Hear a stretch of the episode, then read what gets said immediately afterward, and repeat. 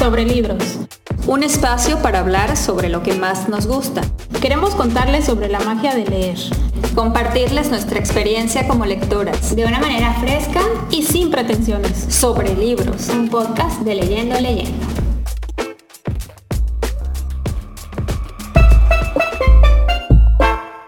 Hola, ¿cómo están? Buen día, yo soy Pamela y estoy aquí como siempre con Doris y con Adriana. Hola, yo soy Doris. Hola, yo soy Adriana, bienvenidos. Y bueno, ¿cómo han estado muchachos?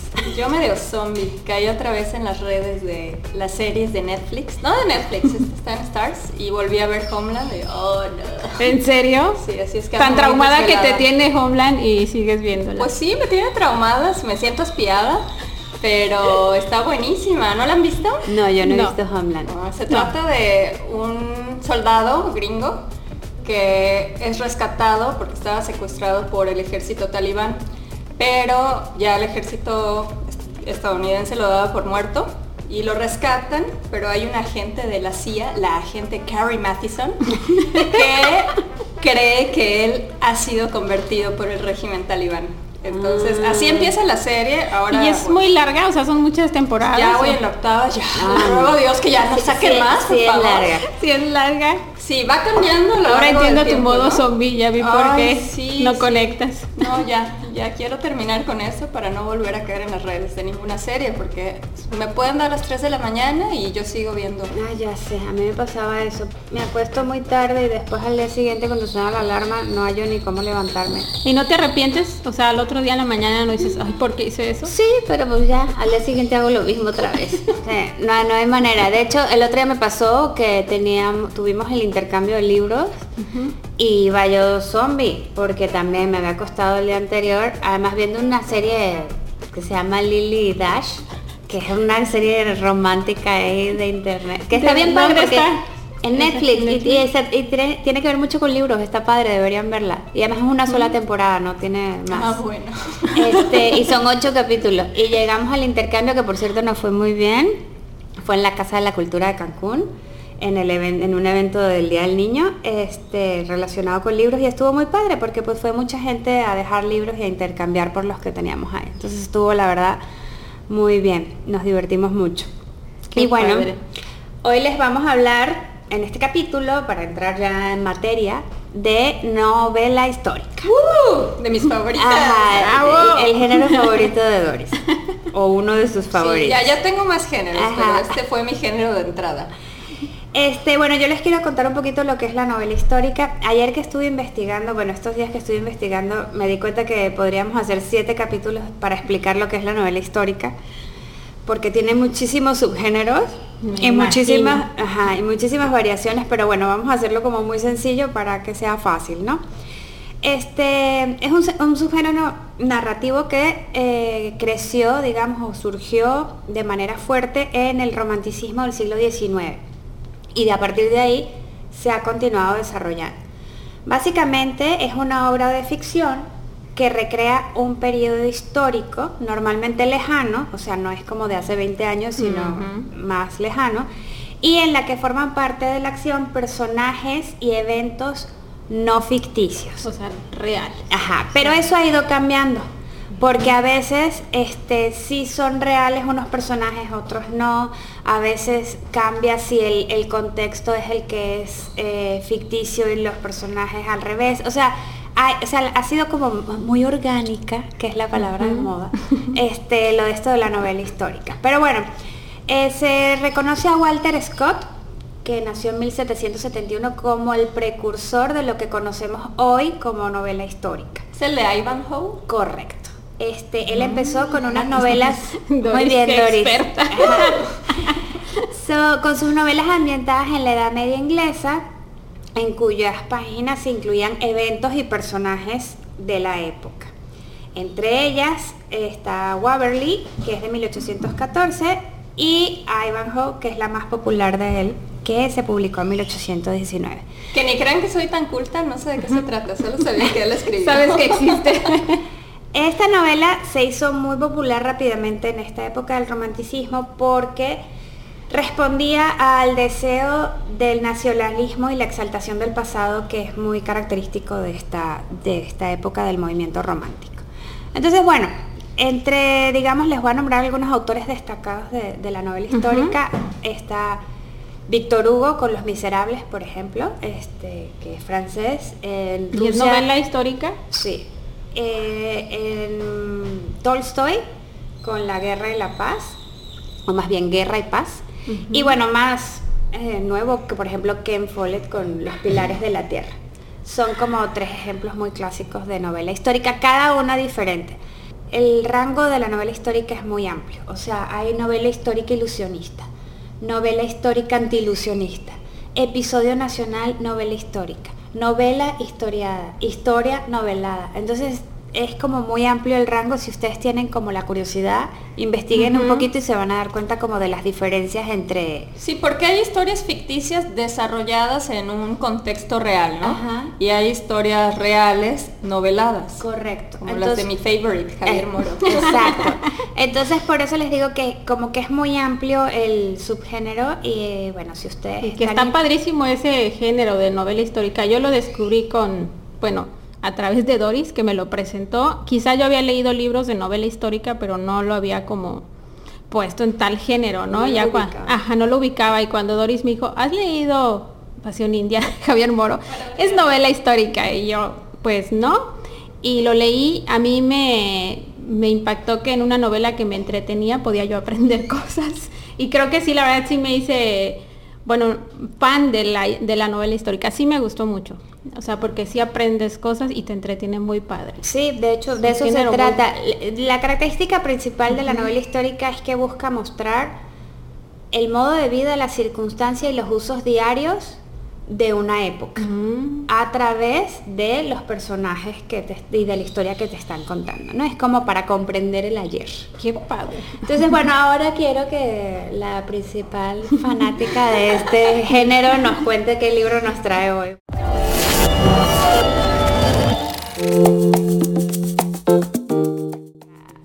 Bueno, ¿qué, ¿qué autor creen que les traigo? No sé, no lo puedo imaginar. Adivinen, adivinen. Javier Moro y eh, por supuesto Pasión India. Yo ya leí varios de él, que todos son novelas, los que he leído son novela histórica. ¿Y él tiene de otro género o solo tiene novela histórica? Creo que en su mayoría son novela histórica, pero no estoy 100% segura. Pero pues quise traerles mi favorito, el que es el mejor para mí y es Pasión India. Creo que abrió un mundo muy interesante para mí porque yo era totalmente ignorante de esa región del planeta, ¿no? Solo sabía que la India, Bollywood y ya, Gandhi, bye. entonces, quisiera ser millonario. no había salido quisiera ah. ser millonario. de hecho, con curry. No lo sabía, creo tampoco. Pasión India fue publicado en el 2005 y habla de la historia de Anita Delgado, una bailaora o una bailarina eh, de España, de Málaga, y Yagajit Singh o algo por el estilo, que era el Maharajá de Capurtala. Maharajá es algo así como un príncipe. Porque resulta que lo que aprendí en la novela es que la India estaba conformada como por pequeños principados, o no sé cómo se dirían, porque no eran príncipes, eran rajás y maharajás.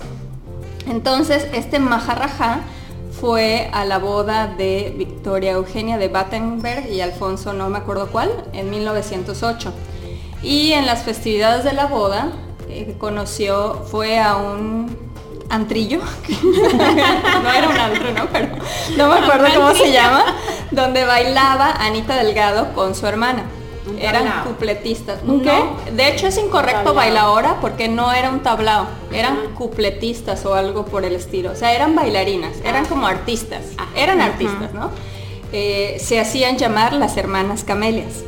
Las dos bailaban. Y bueno, se enamoró, según él la primera vista, le gustó la chava y la empezó como a cortejar, pero pues ella tenía 17 años, él tenía 34 años y pues era un mundo desconocido para ella. Ella creció en un ambiente no muy culto, eh, algo de pobreza, entonces pues su primera reacción fue decir, no, yo contigo no.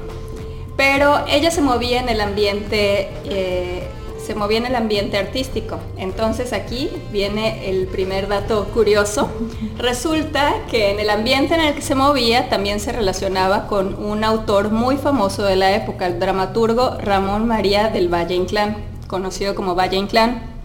Entonces cuando este Majarrajala empezó a cortejar, era a través de cartas y luego ella le respondía, entonces Valle Inclán se, se divertía arreglando las cartas de ambos. Entonces fue un intercambio de cartas muy románticas, pero arregladas por este dramaturgo. Ándale, como el wow. cura de la nube blanca. Ajá, sí, Sin sí. meter tanto romance, ¿no? Sí, Obviamente. sí, como esta novela que acabamos de leer, En el País de la Nube Blanca, que igual Blanca. este, arreglan la correspondencia para que acepten matrimonio Wow. a la distancia. Bueno, pues total que ella acepta la propuesta, la mamá se pone como muy fiera al principio y dice, no, porque este hombre está lleno de mujeres, porque en la tradición de su ambiente religioso se le permitía tener muchas esposas. Entonces el Maharajá le hace una promesa a la mamá y le dice que no, que ella Que va a ser va la única esposa y que va a vivir como de acuerdo al modo de vida occidental. Entonces ella accede, se la llevan a pimpearla a París. Eh, pues sí, pues la ponen guapa, le hacen ropas bonitas. Así, Ah, le enseñan le- francés. ajá, le, me- le enseñan a cabalgar. Y bueno, ya que la dejan, De lado, por supuesto. fíjate que no sé, ya que la Sí, dejan le enseñan a tomar el té, le enseñan a hacer un montón de cosas. Bueno, porque yo ya leí Pasión India y sí. Yo no. Pues ya que la dejan refinada, Ya que la ya la mandan a la boda. Y bueno, pues ya la- el, el desarrollo del libro pues es en su gran, en su mayor parte en la India, cómo se desarrolla su boda, la vida en la India, la vida de lujo que tienen los maharajás a expensas un poco del pueblo.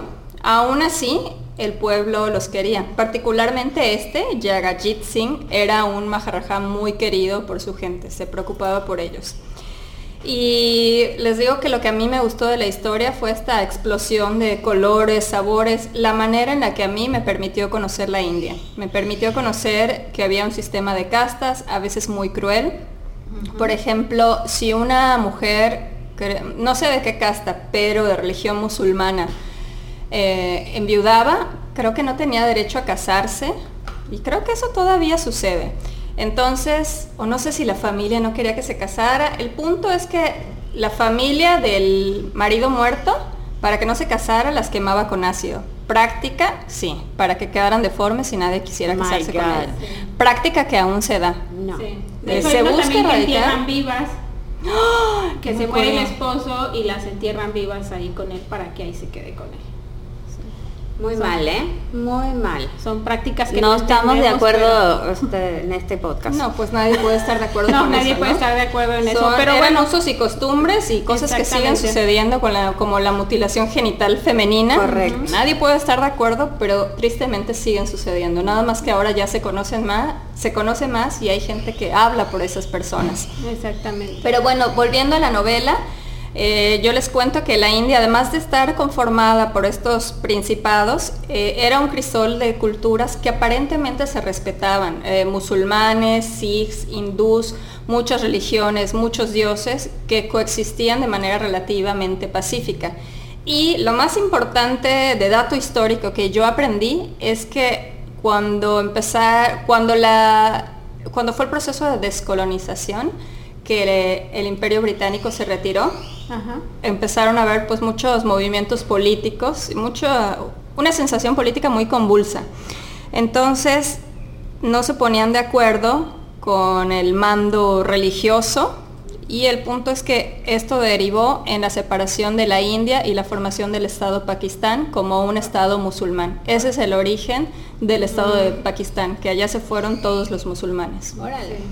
De ahí, pues ya me interesó como ahondar en este tema y caí en este libro que llevo arrastrando seis meses, que me ha parecido muy aburrido, Hijos de la Medianoche, que habla ¿Desde- de ahí particularmente, salió de ahí salió mi interés por leer esto.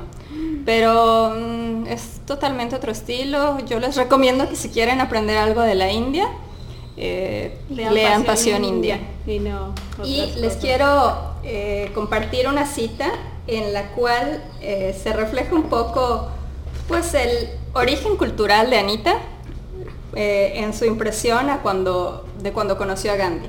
Para Anita, después de haberle conocido en Benares, Gandhi es el chalao ese. No así para Vivi, que ve en él al salvador del país, un hombre que a base de gestos sencillos es capaz de llegar al alma de la India. Ella se ha convertido en una de sus seguidoras. Los que quieran seguirme, dice Gandhi, deben estar dispuestos a dormir en el suelo, a vestir ropas rudimentarias, a levantarse antes del amanecer, a vivir con un alimento frugal y a limpiarse ellos mismos los retretes.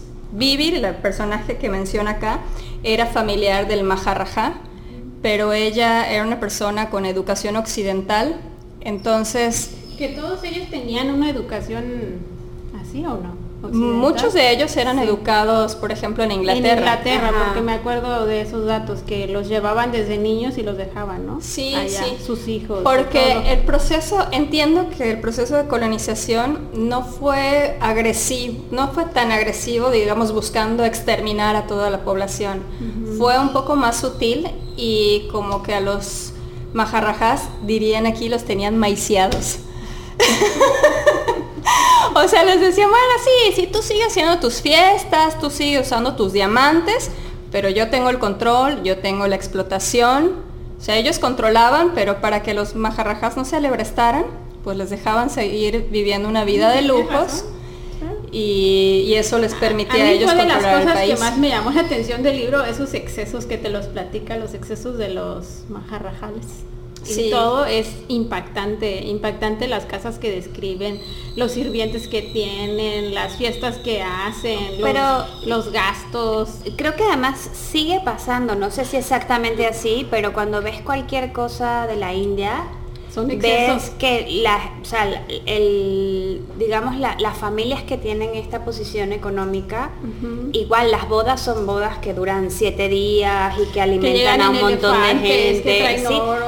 de hecho, aquí en Cancún viene gente a casarse, varias, ah, muchas parejas indias que vienen a casarse. creo que rentan un hotel completo. Rentan los hoteles completos, pasan tres o cuatro días, viene o sea, son realmente presupuestos muy, muy altos. O sea, sí tienen como este, culturalmente creo que obviamente supongo las familias que pueden permitírselo, claro. este, tienen esta cosa del derroche y como, ¿no? La, rimbombante todas sus celebraciones y su, como sus cosas culturales y familiares. Yo me acuerdo de una historia de ese libro de un majarrajal, bueno no me acuerdo si era majarrajal o qué era, pero que tenía como 500 perros y que les tenía una casa a los perros y tenía una clínica de perros, les hacía fiesta a sus perros, hizo una boda donde gastó millones en, los perros. Eso me llamó mucho la atención porque dije, ¿cómo? Hay tantos en general, mucha gente como con, no solo de la India, mucha gente con dinero heredado que no ha tenido que trabajar por su dinero, lo, eh, lo usa digamos que lo usa en excentricidades, ¿no? O cosas que a lo mejor alguien que ha trabajado por tener eso, pues no lo haría, ¿no? Correcto. fiestas para gatos, bueno, no casas para perros, casas clínicas. no, somos millonarios, pero aquí sí han hecho fiestas para gatos gente de este podcast, ¿verdad? Sí. Hashtag Pamela. Sí, sí, a ver, no, hashtag mis hijas. Yo no tengo ni gatos, así que yo no fui. Hashtag mis hijas. Sí, sí. Pero bueno, a mí me llamó mucho la atención porque yo pensaba que esta onda de los perrijos, por así decirlo, era como de esta época y al leer ese libro dije, pues no. Bueno, pues hasta aquí mi participación de hasta aquí mi reporte. Yo podría seguir hablando, pero...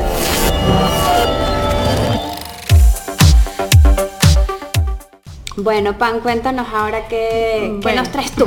Yo les voy a hablar de la realeza también, pero de la realeza mexicana. Este, yo estaba entre dos novelas para traer hoy, pero me decidí por esta por un tema que ahorita les voy a, platicar. Estaba entre Yo Díaz, de Pedro J. Fernández, que habla de la historia de Porfirio Díaz, y La otra Isabel. Bueno, yo les voy a hablar de La otra Isabel, de Laura Martínez, una autora española. Es un libro que salió en el 2021. Este, Laura estudió historia del arte y ha vivido en diferentes países, tiene nacionalidad mexicana, así es que pues también trabajó en museos de México, así es que como que tiene debilidad por las historias mexicanas. Este, antes de platicarles de qué se trata este libro, les quiero, le quiero platicar a Doris que esta autora se inspiró en un libro que ella ya nos habló en este podcast que se llama La guerra no tiene rostro de mujer. ¡Ay! Ya sé. ¡My God! No digo porque fue un libro que ya platicamos en el podcast que de verdad nos impactó mucho Sí. a las tres. Súper fuerte. Este, muy fuerte, pero la me encontré una entrevista donde la autora dice que fue uno de los libros que inspiró este, este libro. ¿Por qué lo inspiró? Porque al leer ella esta historia, al leer este libro, este, pues ella decidió que a este libro de la otra Isabel le quería dar ese, esa perspectiva de género, platicarlo desde el lado femenino. Sabemos que las mujeres han sido relegadas y este, en la época de la colonización en México eran poco mencionadas.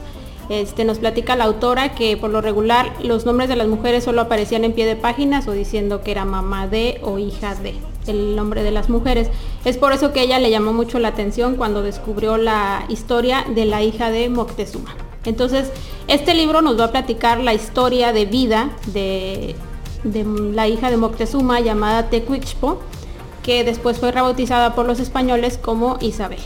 Entonces nos va a platicar la vida desde que empezó la, desde que tomaron prisionero a Moctezuma los españoles hasta que muere y después nos platican a la par nos platican la historia de su hija llamada Leonor, quien fue este pues producto de una violación de Hernán Cortés a Isabel y se la llevaron a España a vivir, allá creció, después Leonor regresa y bueno, todo el libro nos va a narrar este, la manera en la que estas mujeres tuvieron que enfrentarse a la colonización, que al final fue, este, fueron obligadas a vivir con costumbres ajenas, fueron despojadas de sus tradiciones y cultura.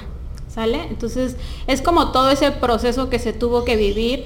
Yo lo leía y decía, wow, qué impactante porque pues a lo mejor como decimos, o sea, vinieron los españoles, nos conquistaron y ya, pero imagínense como que tú vives de una forma, tienes un Dios, tienes un idioma, tienes una costumbre, llega alguien y te dice, ya no puedes hacer esto, ya tienes que aprender a hablar español, tienes que tener un Dios católico, cristiano, este, y bueno, es todo ese proceso. Eh, a mí me gustó mucho el libro por esta perspectiva, porque de género, que nos platicó desde el ojo de las mujeres, este, también nos platica obviamente de Malintzin, mm, que la llaman a veces Malinche, la gente. Ella, este, la autora dice que ella hubiera que eh, empezó queriendo hablar de ella, pero después descubrió que pues es muy conocida. O sea, es un personaje que es muy conocido, hay mucha literatura acerca de la Malinche y por eso decidió que quería hablar de Isabel. ¿Sale? Y está súper padre porque al menos yo no tenía idea de este personaje, ¿no? Yo no lo he leído, pero... Yo no sabía que existía. Ajá, O sea, yo eh, de verdad es que este libro yo digo que en la primaria lo deberían de leer. Yo este sí les dije a mis hijas, este libro lo van a leer cuando, cuando crezcan, porque relata la, la autora este un México prehispánico, la verdad, muy, o sea, muy padre. Te lo alcanzas a imaginar cómo es su relato, la narrativa de la autora, la verdad es que lo hizo excelente.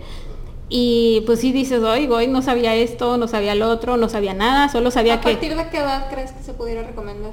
Mm, Pues no trae cosas como de, mm, bueno, trae violación, que a lo mejor es fuerte, este, no sé, 12 14 años, 14 años más o menos, digo, por, trae mucha sangre porque obviamente Pues es este, la fue conquista. la conquista, este, las guerras, todo este, el conflicto que había, pero al final creo que aprendes mucho, o sea, aprendes muchísimo sobre la historia de México. Creo que la, la autora lo hizo muy bien, este, muchas personas, bueno, me faltó decir que la autora es española. Es lo que te iba a decir, qué curioso que tenga que ser una española No, la que venga a contar México eso. vivió en. México muchos años, mexicano, sí. Hijo mexicano. Sí, ella dice que está dividida entre ser española y ser mexicana y entonces está súper porque dice que ella pues alcanzó a capturar la onda mexicana, la sintió muy bien ella y después volteaba y veía a los, a los españoles y también los entendía. Entonces hace esta fusión en la, en la novela, este, que también ella platicó que 90% es real y Ujú, 10% es es ficción. ficción. Entonces, y al final del libro ella aclara dónde es que esto fue cierto, esto no fue así.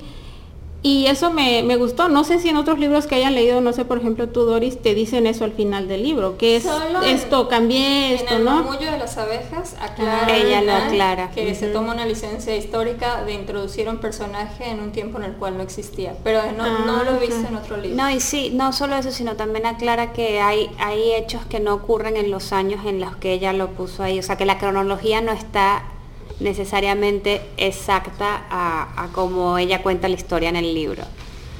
Pero bueno, estás leyendo una novela. Lo bueno es que está, que aparte de que aprendes, ¿no? O sea, sí, claro, aprendes mucho. Y te pica la curiosidad y entonces te hace ir a buscar pues, la historia documentada para realmente ver qué tanto del libro es real. Y que ya que lo terminas dices, ay, quiero saber que sí, que no, pero bueno, la autora te lo dice ahí.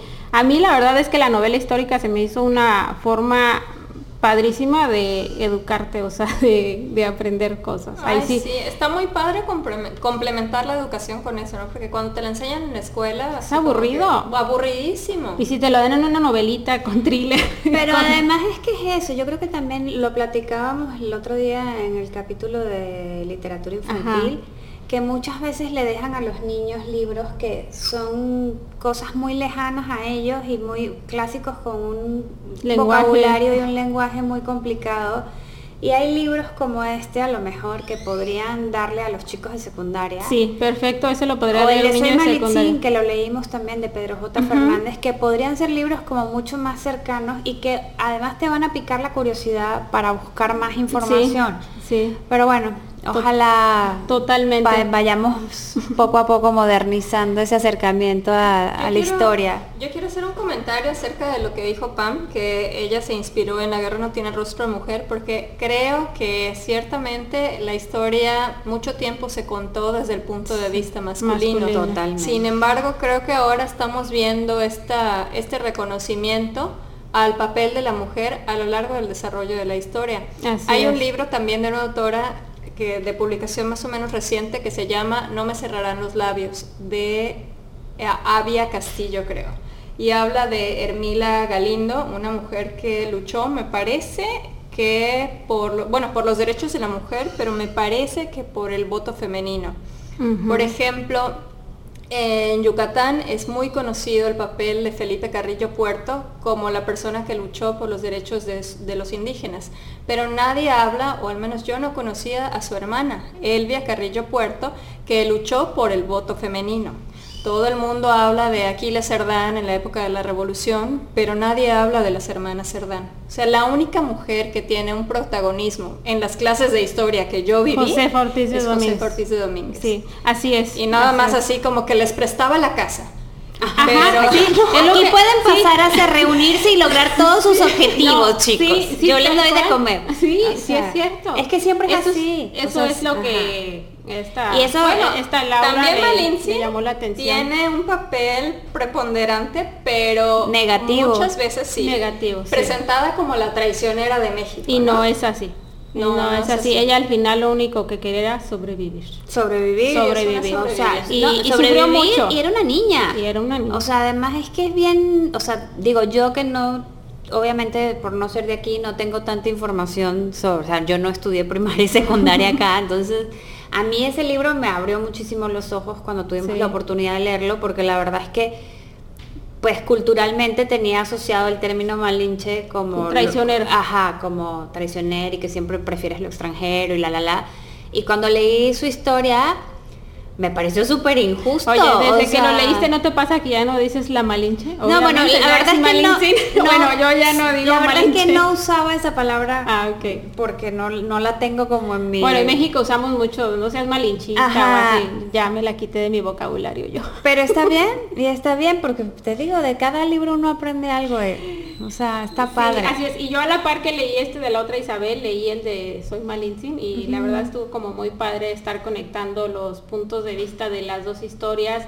Cuando Malintzin se encontraba, se encontró a Isabel, cuando Isabel se encontró a Malintzin, ir cruzando todo, estuvo muy, muy padre, la verdad. La mencionan en el de Soy Malintzin. Sí, sí, sí, sí, la mencionan. casi al final, ¿no? O sea, cuando ella llega al campamento este, sí, Isabel llega al campamento y Malitzin la ve de lejos. Sí. sí, sí, hay todo un capítulo por lo menos. Sí, sí, sí se mencionan.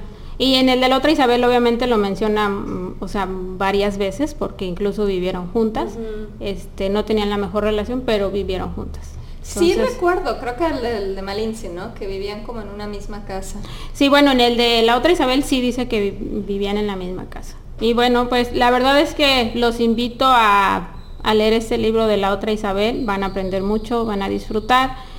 Y creo que de verdad este va a ser el libro que ya voy a empezar a recomendarles a todo el mundo. Porque el otro día estaba pensando que luego mis recomendaciones son libros raros, así como muy emocionales y que no toda la gente le gusta eso. Bueno, pero está bien, es lo que te gusta. Y sí, pero la otra Isabel también me gustó mucho y creo que es una novela entretenida, van a aprender y, y creo que ese se va a convertir en mi nueva. ¿Qué, qué leeré? La otra Isabel. Que voy a leer la otra Isabel. Sí, porque además es una Ya no voy a decir que- salvar el fuego, ¿eh? Le voy a dar un descanso a memoria. Sí, ya, por favor. Y bueno, me quedaron muchísimas ganas de leer más libros de ella. Tiene otro que se llama Carlota y pues bueno. Muy bien, pues lo vamos a buscar. Sigue Adri, que nos vas a platicar hoy, Adri. Bueno.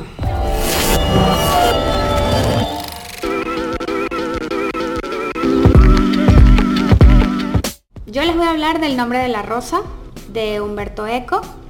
Este libro se publicó en 1980. Humberto Eco era, eh, falleció en 2016, un semiólogo, filósofo y escritor italiano. Oye, perdón, Adri, ¿qué es semiólogo? Un semiólogo es una persona que se educa a estudiar los signos, o sea, las palabras, los signos dentro del lenguaje humano. Entonces está súper padre. Y él eh, escribió muchos ensayos y también algunas novelas, pero esta es su novela más famosa y es una novela histórica de misterio. Mm. Entonces está muy padre, de hecho fue un Por eso me bestseller. gustó. Sí. Misterio. Esta novela recibió el premio Estrega 1991, el premio Médicis extranjero en 1982. En 1995 fue eh, catalogada entre las 100 mejores novelas de misterio de todos los tiempos, de todos los tiempos por el Mystery Writers of America. Y en 1999 el periódico francés Le Monde la calificó dentro de los 100 libros del siglo. Entonces, pues sí, es una novela muy reconocida, digamos. Yo no la he leído, pero vi la película con Sean Connery. Con y es Sean Connery. buenísima. Ajá. Ya no sé si tendría el mismo impacto con el libro, porque sí, cuando vi la película dije, ¡Oh! Es que, es que esa es la cosa, que es, eh, justo lo que tiene es que como es de misterio, cuando se resuelve el misterio, que no les voy a spoilerar, eh, pues es muy sorprendente. Bueno, esta ah, novela está ambientada en el turbulento ambiente religioso del siglo XIV. Narra la investigación que hace Fray Guillermo de Ba- Baskerville, que es el protagonista, que es el personaje que interpreta Sean Connery en la película, y su pupilo Atzo de Melk, que es un novicio benedictino. La novela está contada desde el punto de vista de Atzo, cuando él es un anciano de 80 años. Pero está recordando lo que ocurrió en este año de 1327, que es cuando se desarrolla la novela. La novela se desarrolla en una abadía benedictina en el norte de Italia, en los Alpes italianos.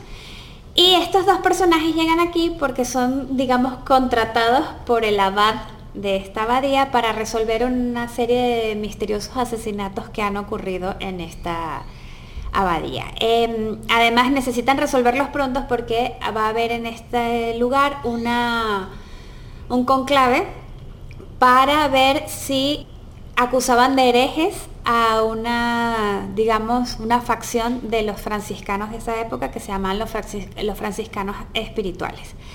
¿Por qué? Porque los iban a acusar de herejes porque estos franciscanos estaban totalmente a favor de la pobreza este, extrema, digamos. Y pues al papa de ese momento, que era Juan 22, pues no le convenía porque pues el Vaticano siempre ha tenido pues mucho dinero, ¿no? Entonces, este, estaban considerando eh, declararlos como herejes y bueno, con todas las consecuencias que eso tenía. Entonces necesitaban resolver estos as- misteriosos asesinatos pronto. Toda la novela transcurre en siete días.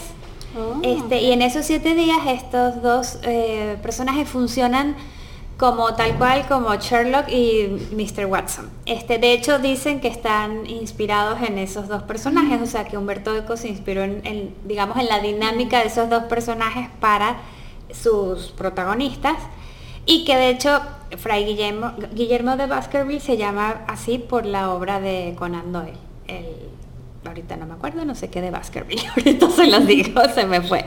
Pero bueno, esta abadía es famosa porque tiene una biblioteca súper... O sea, la abadía es real.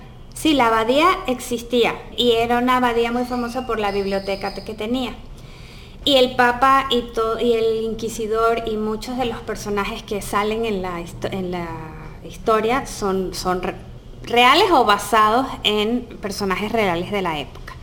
Esta eh, biblioteca está custodiada por Jorge de Burgos, que es un monje anciano y ciego, que custodia la biblioteca así como él, solo él puede entrar y solo pueden entrar algunos en ciertas circunstancias, no sé qué, y resulta que estas personas que entran a la biblioteca pues son los que eh, aparecen luego misteriosamente asesinados. Muertos. Muertos, porque al principio no saben si son asesinados, ¿no? Entre las curiosidades está que dicen que el bueno dicen no, este Humberto Eco lo dijo, el personaje de Jorge de Burgos, que es este anciano ciego y malvadísimo de París, este está inspirado en Jorge Luis Borges, el escritor, porque él leyó el libro de la el cuento de la biblioteca de Babel y, y se inspiró en ese cuento y ese y en el autor, en Borges, para el eh, personaje de el bibliotecario. ¿Se le caía mal Borges? ¿Por eso lo hizo malvado? Pues le, hizo... le parecía que la vibra de Borges era como este, ajá, como ser, no, no, lo admiraba mucho, lo admiraba mucho, pero como que esta obra de la Biblia, el cuento de la biblioteca de Babel lo inspiró para la biblioteca de este. Oh, yo leí ese cuento y se me hizo muy pesado. Sí, es muy pesado. dos o tres cosas de él y se me hacen muy densas. No logro disfrutar hasta sí, a mí, a mí también me pasó. Entonces, bueno, este, básicamente eh, no les voy a contar el misterio de la novela para no dañarlo, aunque respeto a los que quieran leer y ver la película. Es, eh, es una novela no necesariamente fácil de leer porque tiene, es muy larga, tiene muchas citas en latín, tiene muchos pies de páginas, pero tiene un misterio que te atrapa y la gente, o sea, de verdad el que lo ha leído no ha o sea, todo no, no paran de leerlo porque necesita saber qué es lo que está pasando. Claro.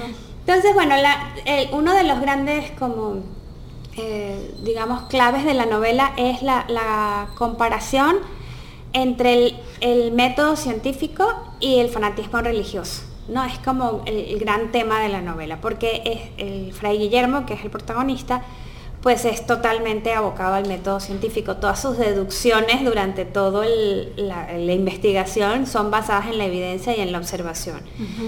Y precisamente está como, es como una crítica a este fanatismo religioso, tanto de los que quieren declarar herejes, como del el monje malvado, que es el custodio de la biblioteca, ¿no? Entonces, el misterio de la biblioteca es que tiene muchos libros que están considerados prohibidos. Mm. Prohibidos porque van en contra de lo que es la religión extrema, ¿no? Que debe ser este, severa, eh, como sí, de un adoctrinamiento particular, ¿no? Correcto. Entonces dice que los paganos escribían comedias para hacer reír a los espectadores y hacían mal. Nuestro Señor Jesucristo nunca contó comedias ni fábulas, sino parábolas transparentes que nos enseñan alegóricamente cómo ganarnos el paraíso. La risa sacude el cuerpo, deforma los rasgos de la cara, hace que el hombre parezca un mono la risa es signo de estulticia. El que ríe no cree en aquello de lo que se ríe, pero tampoco lo odia. Entonces es como este rollo súper extremo contra lo que Fray Guillermo, a pesar de ser un monje, que él es franciscano, no benedictino, que los benedictinos es una orden que se dedica a la contemplación, a la oración y al rezo. Es, él, a pesar de ser un monje, pues como que usa el cerebro, o sea, como que dice, no, las cosas no pueden ser así de radicales, hay que a través de la observación, a través del método científico llegar a, las conclusiones y no puedes negarle a la gente el conocimiento. yo no he leído esa novela, pero he leído otros uno, un par de libros de Humberto Eco, pero más enfocados en el ensayo. Me gusta mucho que él es ateo, pero a pesar de esta perspectiva, creo que es una persona muy interesada en la espiritualidad. Tiene un libro que se llama ¿En qué creen los que no creen? que es un intercambio epistolar con Carlo María Martini, que fue, creo que ya murió, arzobispo de Milán. Entonces, es realmente una un intercambio de reflexiones entre dos personas como conectadas intelectualmente, pero de manera muy respetuosa y con argumentos. Está muy interesante. Y tiene otro que se llama Cinco Escritos Morales, que es una, una recopilación de conferencias que él ha dado que reflexiona mucho acerca de la humanidad, de la espiritualidad, de la religión. está muy interesante en torno al ensayo me tocará verlo en torno a la novela también. Pues a mí me gustó mucho, a mí me gustó muchísimo esta novela. Es una novela, como les digo, no es fácil de necesariamente de leer, pero te atrapa y te mantiene por el misterio, con las ganas de, saber cómo se resuelve cuál es el libro prohibido, por qué está prohibido y, y vale mucho la pena como decía el otro día, a lo mejor es una prueba de fe, ¿no? De estas novelas que tienes que entregarle tu tiempo y tu alma. Pero como novela histórica... tienes que entregar muchas páginas, pero la prueba... Bueno, si les cuesta, vean la peli. Ajá, la peli es muy buena. La peli. la peli es muy buena y... Porque a mí cuando me empiezan a sacar cosas en latín, en otro idioma, así como que... Ah. Sí, sí, sí, es pesado, pero la verdad es que es muy bueno. Ve la película porque el misterio ahí está y está resuelto y creo que hicieron una muy buena adaptación. Pero es muy importante. Exacto, como ya lo platicamos en el otro capítulo. Exacto. Pero bueno, creo que vale mucho la pena. Yo intenté leerme otro libro de Humberto Eco, no ensayo, El péndulo de Foucault, y con ese sí no pude, me costó muchísimo. Entonces digo, a lo mejor otro día le, doy una segunda oportunidad. No pasaste la prueba de no fe. no pasé la prueba de fe, exacto. Pero bueno, vale mucho la pena. Es, además es un libro muy premiado, es un libro muy conocido y pues vale la pena como intentarlo. Oye, les quería contar algo que me recordó esto que dijiste de los libros prohibidos, de una biblioteca religiosa y tal vi una serie en Netflix, para variar, ¿cuántas veces ya dijimos Netflix? Eh, que se llama, bueno, algo del amor, de Christine o Cristiana Mampur, una periodista de la BBC. Entonces ella explora como diferentes manifestaciones de amor en diferentes países. Y esto me recordó al capítulo que hizo de Japón, que allá la gente no se manifiesta mucho el amor, incluso entre las parejas, no se manifiestan el amor físicamente, no se abrazan, no se besan en público, definitivamente no lo hacen. Y en privado, pocas veces. Entonces, ella investiga un poco acerca de la historia y descubre que hay literatura japonesa de hace no sé cuántos cientos de años donde sí se desarrolla el, erotismo. Se menciona el erotismo, pero no entiendo, no recuerdo si en ese capítulo dice en qué momento cambió, porque a veces la historia se desarrolla de una manera y luego vienen cambios y se quiere anular o tapar todo lo que se cada vez son más estrictos, ¿no? Y disciplinados y todo eso va formando. Pues yo creo que hay ciclos. pues es que, mira, también depende. se subió un emperador tal y ese emperador era más estricto y cambió toda la manera de ver las cosas y como duran pues 80 años, o sea, pues en 80 años son dos generaciones que, que, empiezan a pensar de otra manera, ¿no? Y si se y si el emperador que sigue, el hijo, que seguramente fue educado de la misma manera, pues entonces continúa una visión y una forma de, ver la vida que luego para cambiar tiene que venir alguien realmente innovador y rebelde para cambiar con una cosa que tiene pues años, ¿no? O sea, pues sí. bueno. Pues, qué padre. qué padre. Yo este algo que sí pues quiero decir de la novela histórica es que pues los autores que se animan a hacerla pues qué padre, porque al final no es como un autor que se sienta en, su escritorio y empieza a, teclear una novela, sino son personas que se documentan, investigan y la verdad pues está súper esto. O sea, sí, hay investigación previa que hacen de años, como lo que decías de Javier Mor, que fue a visitar a la familia, o sea, investigan muchísimo, leen muchísimo, pues está muy padre. O sea, no, definitivamente. por los autores. Fíjate que con Javier Moro hay una polémica que no les conté. Eh, un descendiente de esta familia de Capurtala dice que le abrió las puertas, lo invitó a su casa, lo invitó a no sé cuántas festividades y tal. Y después un día Javier Moro desapareció. Y después se enteró de que estaba escribiendo esta historia acerca de Anita Delgado y también de su familia. Y bueno, en chismes de internet Dicen que la familia está súper enojada por la manera en la cual él planteó esta relación. Dicen que fue diferente, porque al final hay, como algunas traiciones. A mí no me parece que los dejen mal parados, pero sí hay un conflicto de hecho, quisieron comprar los derechos, o creo que ya se vendieron para una película, pero no ha podido avanzar porque la familia de Capurtala está peleando mm, esto.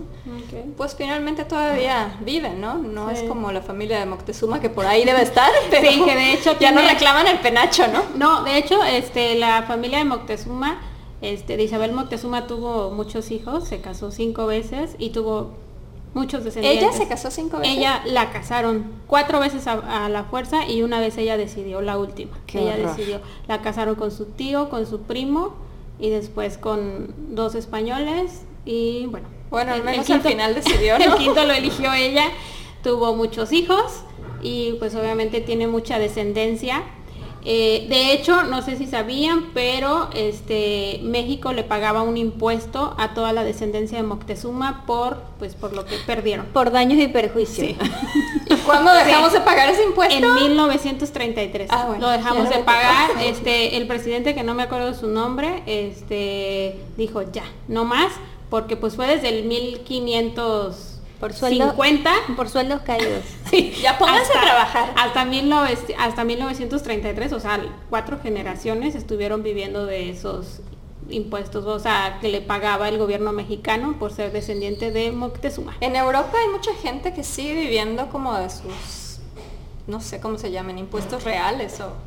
Mm, ok. Aristócratas de medio Digo, bueno, es que Moctezuma tenía muchísima pues muchas cosas, ¿no? Entonces por eso les pagaban, pero bueno, así están las cosas.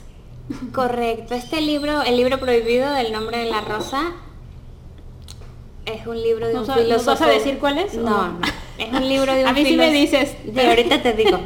Es un libro de un filósofo griego y básicamente esa es la razón por la que no querían que la gente lo leyera. Porque pues los griegos dan explicaciones al mundo muy diferentes a las que da la, la, iglesia católica, ¿no? Entonces, o sea, el argumento de estos monjes era que todo lo que tú necesitas saber está en la Biblia, ¿no? O sea, no necesitas otra explicación. Entonces, que tener acceso a este tipo de libros, pues era un peligro para la continuidad y el poder. Claro, pues esa, esa parte de la historia está inscrita dentro, dentro de un periodo de oscurantismo y ocultismo, ¿no? Previo a la ilustración. Previo a la ilustración, correcto.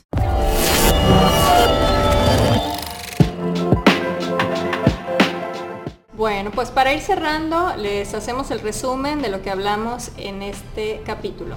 Yo hablé de Pasión India de Javier Moro, la historia de Anita Delgado. Adri habló de El nombre de la rosa de Humberto Eco y Pam habló de La otra Isabel de Laura Martínez Belle. La historia de Tecuichpo, la última princesa mexicana, podríamos decir. Sí, podríamos decirlo así.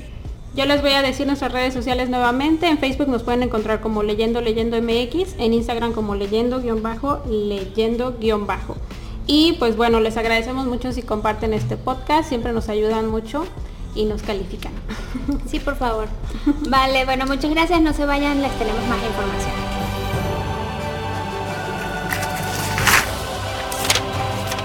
¿Qué estamos leyendo, leyendo? ¿Qué estamos leyendo, leyendo? ¿Qué estamos leyendo, leyendo?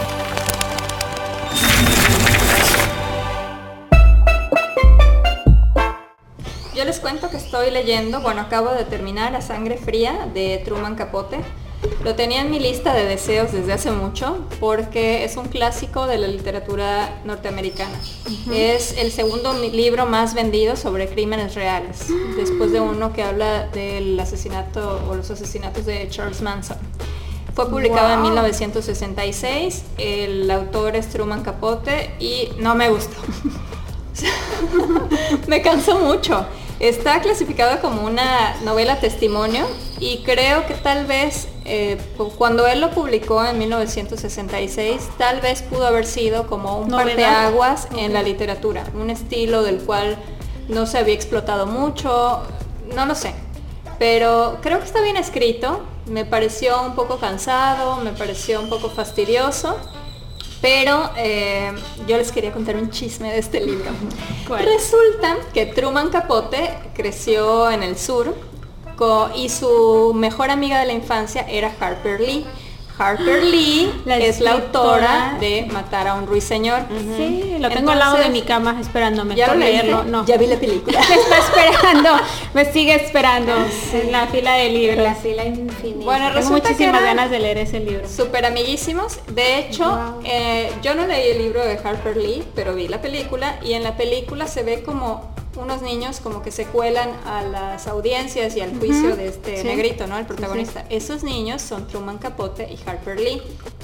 Eh, bueno, pues ellos crecieron, pero ella como que era una persona más introvertida y él decidió hacer como vida social, era abiertamente homosexual, algo que En pues, era romper época, esquemas en esa claro. época. De hecho, el libro, en teoría, tiene una temática homosexual que honestamente yo sí me lo leí, no ahorita, me lo leí hace muchos años y yo nunca vi que fuera tan clara. No me parece que tenga una temática gay. La relación. Me parece que tiene muchas sugerencias, como pistas que te pudieran dar sí. idea de que uno de los personajes pudiera ser gay, pero no me parece que tenga No, nada de explícito. hecho no, pero cuando Pero- buscas la- como información del libro, Ajá. una de sus banderas es precisamente que es uno de los primeros libros en tratar eh, o en exponer una relación homosexual. Yo sí lo noté. O sea, O sea, sí noté que hacía sugerencias, lo cual puede ser como wow en esa época, ¿no?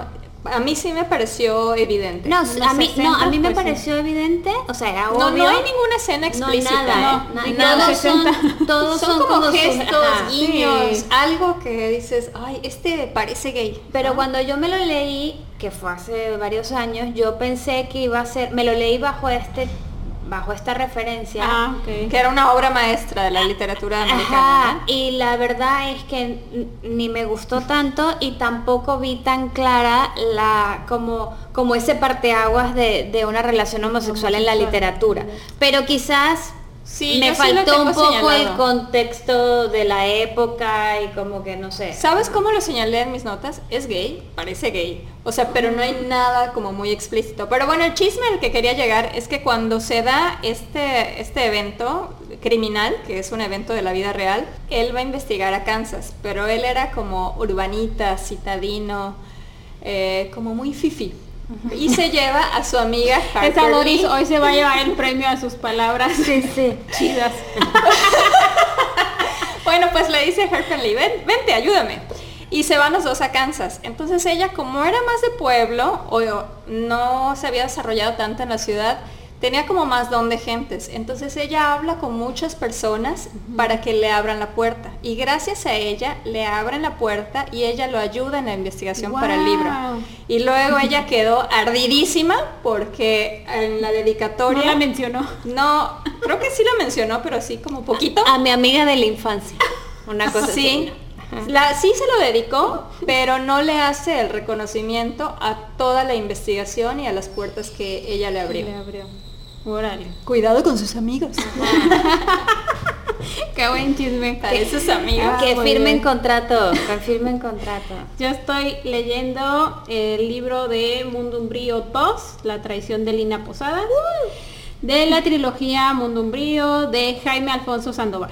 Este es un libro que se escribió en el 2013, que bueno, hace poco descubrimos, habíamos pensado que eran cuatro libros y después ya nos dimos cuenta que eran tres porque... Una reedición. Ajá, exactamente, por la edición que la gente está diciendo que es el cuarto, pero que no es así, que no, no se dejen llevar por eso. este, el mundo umbrío pues es ficción juvenil sobre vampiros, sobre un mundo, sobre el inframundo. Está muy este, entretenido, muy padre. A mí, a mí me gustó, leí obviamente el 1, me gustó, voy por el 2 y me está gustando, voy como en el 10%, lo voy empezando. Y pues ya, eso es lo que yo estoy leyendo el día de hoy. Yo ya me acabé la trilogía y el Y, 2. y fíjate que solo lo estoy leyendo porque Adri dijo, tienes que leer el 2 y el 3.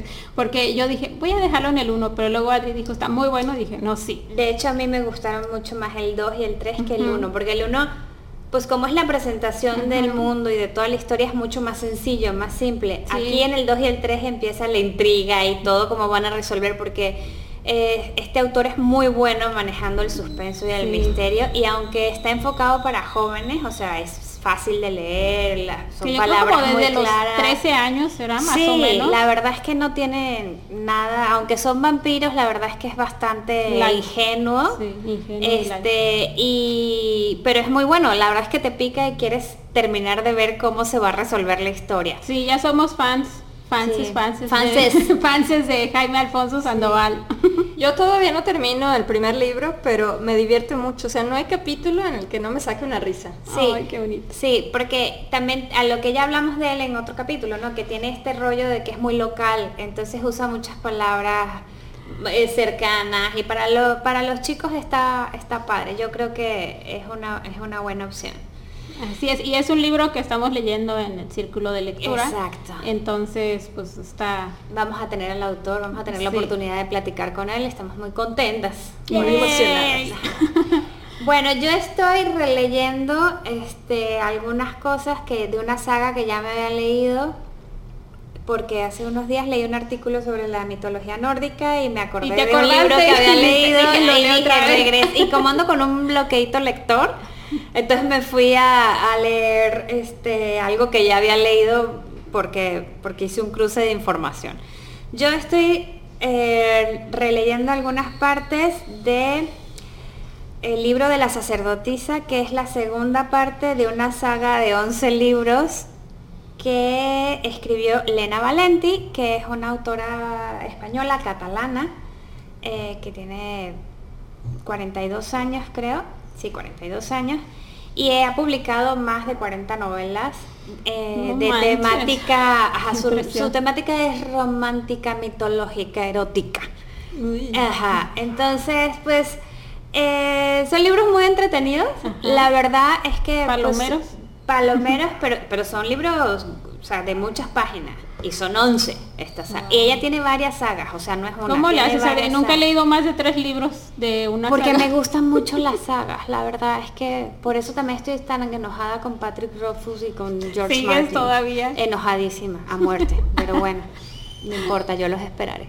Este, bueno, pero bueno, son libros muy entretenidos, son libros palomeros, de pronto son cansados porque llega un momento en que se repite mucho la fórmula, pero toda la parte esta de seres mitológicos y así está súper bien hecho y pues yo soy fan, entonces me divierte. Digo, mm, los recomiendo a, la- a los fans Oye, de las pero sagas. es erótico porque yo la sigo en redes sociales y de repente pone unas publicaciones así medio sensualonas. Sí, sí son eróticos. Candentes. No, sí, sí, sí son eróticos. Eróticos. O sea, Así el torso de un hombre con cuadritos. ah, es así. Y todas las descripciones así. Todo su pecho, no sé qué.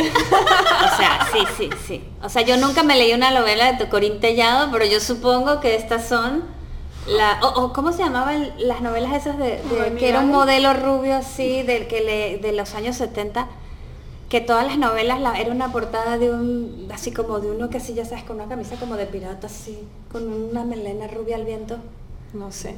este, no me acuerdo el nombre, pero bueno, yo supongo que esta es como la versión de los 2000, del siglo XXI de estas novelas, pero mezcladas con eh, cosas míticas, ¿no? Que hay un público muy amplio, sobre todo adolescente y juvenil, que le gustan esta, este tipo de novelas. Entonces, bueno, si les gustan las sagas y les gustan estos personajes y les gustan las novelas eróticas, puede ser que la puedan leer, porque si son 11 libros y llega un momento que dices, ya, por favor.